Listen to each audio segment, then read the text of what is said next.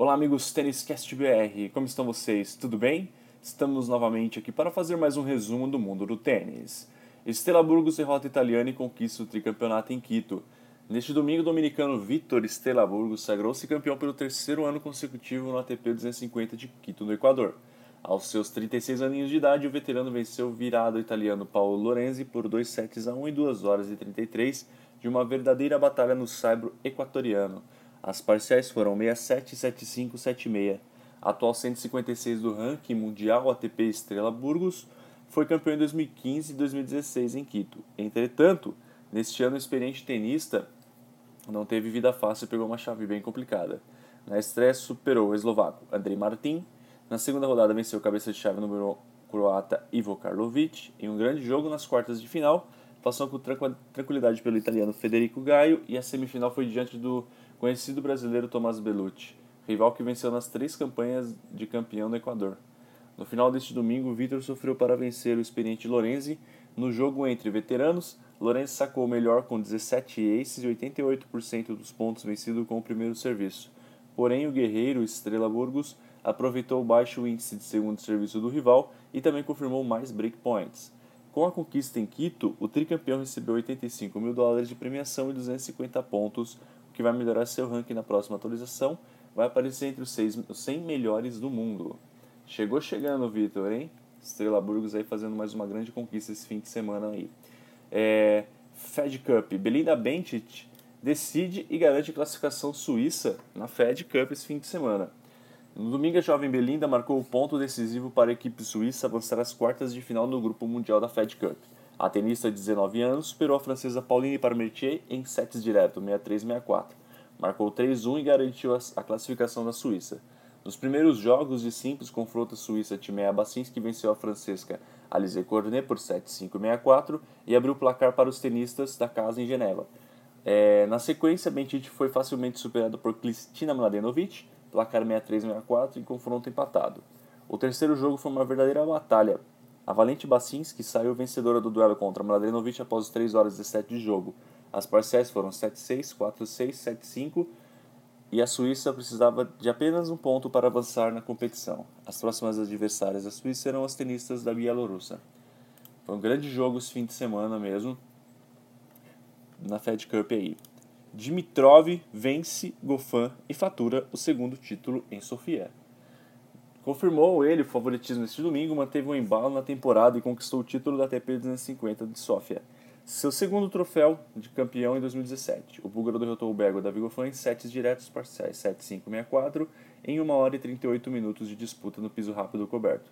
Após conquistar o título de 250 de Brisbane e chegar à semifinal do Australia Open, Dimitrov entrou com cabeça de chave 3 jogando em casa e não decepcionou. Grigor venceu Janovic, Troitsky, Basilashvili e Goffin para coroar a semana perfeita diante da sua torcida. Agora o búlgaro de 25 anos de idade soma seis títulos na carreira e 11 finais disputadas. O próximo compromisso de Dimitrov será o ATP 500 de Rotterdam, também disputado em quadras rápidas cobertas. Campeões de duplas. Mais cedo, os servos Ney Azimovic e Viktor Troitsky triunfaram diante dos russos Mikhail Eugin e Andrei Kuznetsov e conquistaram o título de duplas em Sofia. Zimonich e Troitsky anotaram as parciais 64-64 em rápidos 60 minutos de disputa. Dimitrov está chegando com tudo, né? Esse ano ele veio bem. Vamos ver o que aguardar desse cara aí no próximo, no próximo ano, né? Durante esse período do ano inteiro. E o ano seguinte, vamos ver se ele pode ser um top 5 ou chegar até ser número 1 um também. Junto ele, uma grande acirrada pode ser o Alexandre Zverev, que faturou nesse domingo também o segundo título profissional da carreira. Aos seus 19 anos de idade, Zverev venceu grandes tenistas ao longo da semana e coroou sua campanha com o troféu de campeão da TP 250 de Montpellier, na França. O tenista membro da nova geração, Next Gen, derrotou o experiente Richard Gasquet nas decisão. Sasha, como é conhecido, precisou de 1 hora e 28 para anotar as parciais, 7-6-6-3, diante do francês tricampeão do torneio. Na campanha até o título, Zverev venceu o britânico Aliás Bedene, o francês Jeremy Chardy, Joe Fritz Songar e por fim também o também francês Richard Gasquet. Com o título, o jovem tenista garantiu 250 pontos e uma premiação de 85 mil euros.